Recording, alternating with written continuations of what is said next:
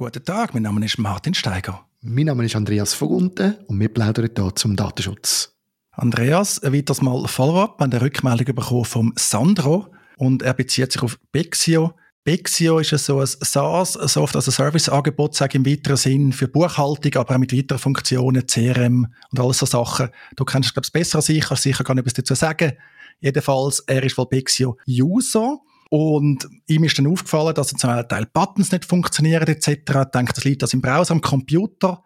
Er hat dann aber festgestellt, dass die Tracking von New Relic nutzen, so bekannte Tracking Analytics Anbieter, um Daten über das App-Verhalten zu sammeln. Und er nutzt den Browser Firefox, da gibt's Enhanced Tracking Protection, das hat er auf On. Und das hat dann wie verhindert, die Funktionen, die wohl auch eingebunden sind, also eben das New Relic, können zu nutzen ja, das Problem hat er mit dem eigentlich gelöst, aber es sei halt ein zweifelhafter Eindruck, der da Bexio hinter löse. Einerseits, sie will zwar die App verbessern, aber mit diesen Skripts und eben diesen Browsereinstellungen, Ad-Blocking, Content-Blocking, jetzt nicht das Dümmste, ja, wäre die, Experience eigentlich schlechter. Also sie machen das Gegenteil von dem, was sie wollen. Und er fragt dann auch, ja, gehen denn meine Firmendaten an New Relic? Äh, was ist denn, er fände ja nicht in der Datenschutzerklärung.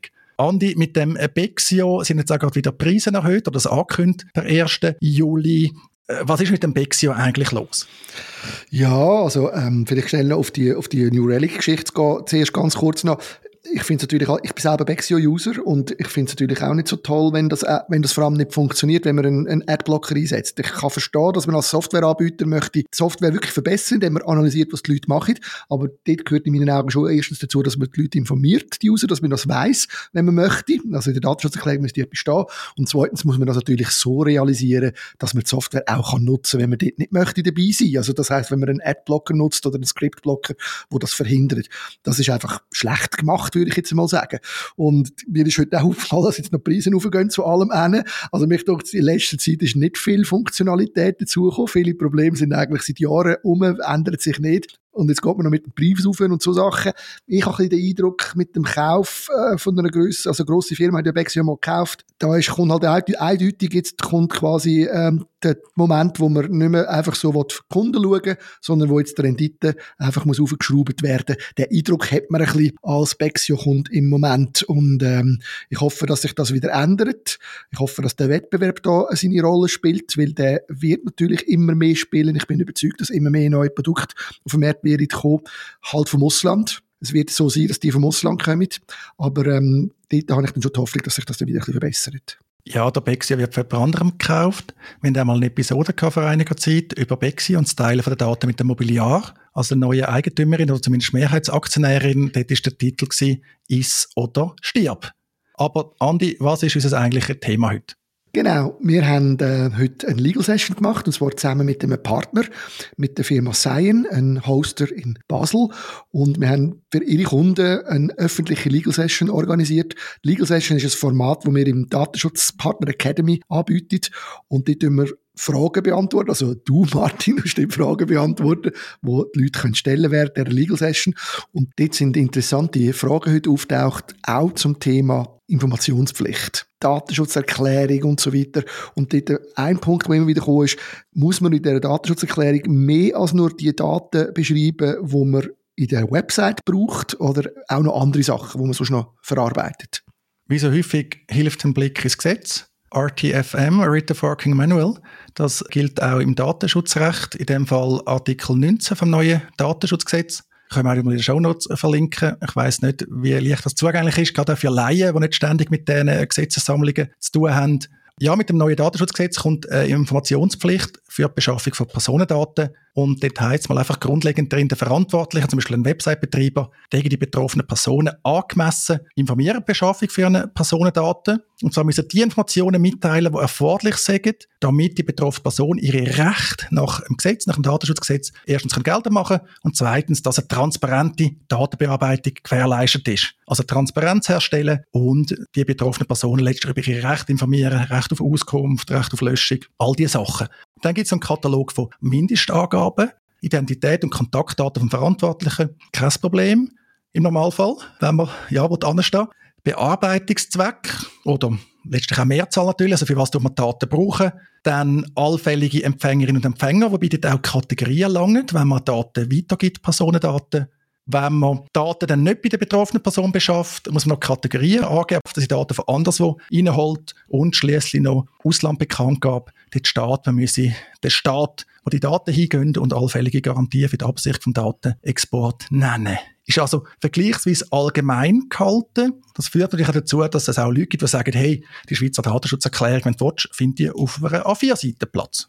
Das ist richtig, aber trotzdem ist es so, dass man nicht nur darf an die Daten denken, die die Website betrifft, oder? Das habe ich schon richtig verstanden. Also wenn ich jetzt als Firma eine Website habe und noch irgendein CRM, wir haben vorhin über Bexio geredet, benutzen, dann muss ich auch über die Datenbearbeitung in Bexio Auskunft geben, oder? Nicht, nicht unbedingt das Produkt nennen, aber ich muss sagen, ich nutze die Daten, um zum Beispiel die zu bearbeiten in einem CRM. Also auf Bexio komme ich gerade noch. Es stimmt, man hat jetzt eben wirklich mit der Informationspflicht geht das weiter. Heute hat man den Grundsatz von der Erkennbarkeit, also die Bearbeitung der Daten muss für die betroffene Person erkennbar sein. Und das ist der Grund, wieso man auf einer Website heute schon in der Schweizer Datenschutzerklärung hat, auch ohne Informationspflicht, weil vieles, was auf einer Website passiert, ist nicht erkennbar. Also man hat Drittdienst integriert, die irgendetwas machen, das ist aber nicht ohne weiteres erkennbar. Und darum tut man darüber heute schon informieren. Also man könnte sagen, eine Website-Datenschutzerklärung. In Zukunft braucht man eine allgemeine Datenschutzerklärung, die tut man auf der Website veröffentlichen ich glaube, das ist Konsens in der Schweiz, dass man sagt, ja, muss da Personen, also die betroffenen Personen nicht unendlich davor lupfen, sondern in der Schweiz geht davon aus, einmal mehr der Ansatz, mündige Menschen, die in der Schweiz leben, wenn die sehen, dass ein Unternehmen Daten von ihnen will bearbeiten, gehen sie mal auf die Website und schauen, was hat man dort, eine Datenschutzerklärung verlinkt im Futter von der Website. Man kennt das vielleicht, also in Deutschland wird dann Datenschutzerklärung auf Papier mitgeschickt, bei jedem Brief und so Quatsch. Also kommt bei uns hoffentlich nicht, sage ich mal. Also kann man sich informieren. Und eben, dort ist ja dann auch die Identität, Kontaktdaten sind da drin. Also man kann nachfragen, Auskunftsrecht, das setzt natürlich im Umfang von einer Datenschutzerklärung eine Grenze. Aber ja, es muss darüber ausgehen. Jetzt, äh, Bexio kommt darauf an, wie man das einsetzt. Ich bin der Meinung, wenn man das im Hintergrund einsetzt, dann muss man da nicht darüber informieren. Es ist ein Auftragsbearbeiter, im Hintergrund läuft. Hingegen, wenn man das jetzt in der Website integriert hat, was es ja auch gibt, auch zum Offerten machen oder Rechnungen direkt ausspucken und so, dann kann allgemeine Information sinnvoll sein. Jetzt wir bis zum Datenschutzgenerator haben es so gemacht, dass wir wie immer allgemeine Bausteine haben, dann besondere Bausteine, zwar zum Transparenz erhöhen, da gehört jetzt auch Bexio dazu bin der Meinung, muss Bexio nicht ausdrücklich in eine Datenschutzerklärung rein tun, aber eben es erhöht Transparenz. Man kann nur Informationen zum Datenschutz von denen verlinken. Das ist eigentlich bei ausgewählten Dritten oder Auftragsbearbeiter halt dann, je nachdem, ist das aus meiner Sicht sinnvoll. Ich frage das eben auch darum, weil ich in letzter Zeit immer wieder mit Agenturen zu tun habe, jetzt beim Datenschutzpartner, wo bis jetzt die Website-Datenschutzerklärung gemacht haben für ihre Kunden und jetzt eigentlich von den Kunden mehr oder weniger die Aufforderung bekommen, sie sollen jetzt einfach die allgemeine Datenschutzerklärung noch machen für sie, oder? Und sie kommen dann aber an Grenzen, weil eigentlich weiss die Agentur vor allem, was auf der Website läuft, aber sie wissen eigentlich ziemlich nichts, was sonst noch läuft dort, oder? Und das ist ein bisschen der Grund, warum ich auf die Frage noch bin, noch einmal. Das ist ein Problem, da sind die Agenturen auch im Sandwich. Haben wir ja schon das Thema gehabt, sie geben sich zwar den Mühe und geben Empfehlungen ab und so, aber die sind dann häufig vielleicht falsch, weil sie irgendwie falsch recherchiert haben oder einem populären Irrtum zum Opfer gefallen sind. Agenturen können das natürlich anbieten. Sie können auch Dienstleistungen anbieten, die über das Erstellen, Pflege von der Website, die sie gebaut haben, irgendwie ausgehen. Müssen aber halt aufpassen bei ihren Kompetenzen und was sie dann sagen. Ich meine, wenn man hilft, aber letztlich alles muss man über Disclaimer versehen, dass man zwar gern hilft, aber vielleicht stimmt es dann doch nicht, man soll sich doch noch äh, fachkompetent beraten lassen, dann führt das ja auch nicht wirklich ans Ziel. Da kann man ja gerade ChatGPT nehmen. Ja, da wäre ich ein bisschen vorsichtig. Das haben wir ja auch schon aufgezeigt. Übrigens, unabhängig von der Version, also nicht nur ChatGPT hat da Mühe, auch überhaupt GPT, also 3.5, 4, auch mit dem neuen Browsing-Feature in ChatGPT, auch Google Bard. Also beim Schweizer Datenschutzrecht sind die AIs noch all am also recht kleinen Ort. Sie liefern sehr gute Beispiele, wo man kann zeigen kann, dass es Quatsch ist. Aber ja, mal schauen, wie das noch weitergeht. Genau, also wir können davon ausgehen, dass der Generator noch eine Zeit lang braucht. Vielleicht noch schnell eine letzte Frage, die in diesem Zusammenhang einmal auftaucht ist und immer wieder kommt, ist die Frage von der Sprache. In welcher Sprache muss ich meine Datenschutzerklärung veröffentlichen? Meine Faustregel ist, gerade auch online, aber auch sonst, wenn man halt tätig ist, als Organisation, als Unternehmen, in allen Sprachen, wo man tätig ist. Also wo man Mitglieder, wo man Kunden, wo man Nutzer dort ansprechen. Bei einer Website ist es sehr einfach, bei einer App auch, die gibt es ja in verschiedenen Sprachen. Und eigentlich muss auch dann Information in diesen Sprachen vorhanden sein. Es geht ja um eine Informationspflicht für die Verantwortlichen. Das Gegenstück ist die Möglichkeit zur Information für die Betroffenen. Die Information funktioniert logischerweise nur für mich als betroffene Person, wenn ich die kann lesen Und für das muss ich die Sprache können verstehen In der Praxis ist das heute eigentlich auch nicht mehr so ein grosses Ding. Es gibt ja Übersetzungsmaschinen. ChatGPT kann das zum Teil natürlich. AI, äh, die Sprachmodelle sind vergleichsweise gut im Übersetzen. Aber ich denke, der Klassiker der Schweiz ist unterdessen L, auch AI-basiert. Übrigens wahrscheinlich das AI-Produkt, das die meisten Leute vermutlich mal in der Schweiz schon regelmäßig nutzen, und zwar auch produktiv nutzen.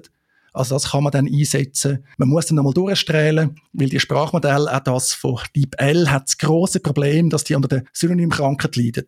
Also, wie wir ja vielleicht noch kennen von der Schulzeit her, oder haben wir gute Note bekommen, im Schulaufsatz möglichst viel Synonym verwendet haben.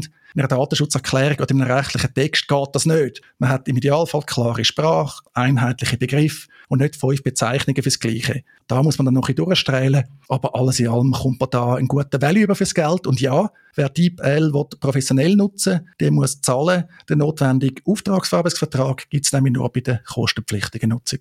Alles klar, danke Martin. Ich glaube auch da wieder mit der Legal Session haben wir heute wieder gezeigt, das ist ein Format, das unglaublich viel Nutzen stiftet für die Leute, die Fragen stellen und die Antworten bekommen. Wir haben unglaublich viele Fragen bekommen und das ist eigentlich jedes Mal so. Es ist ein tolles Format, wo den Leuten helfen kann, ihre eigenen Probleme besser einzuordnen und auch sehen, dass sie oft gar nicht so groß sind. Man muss es nur ein bisschen systematisch angehen.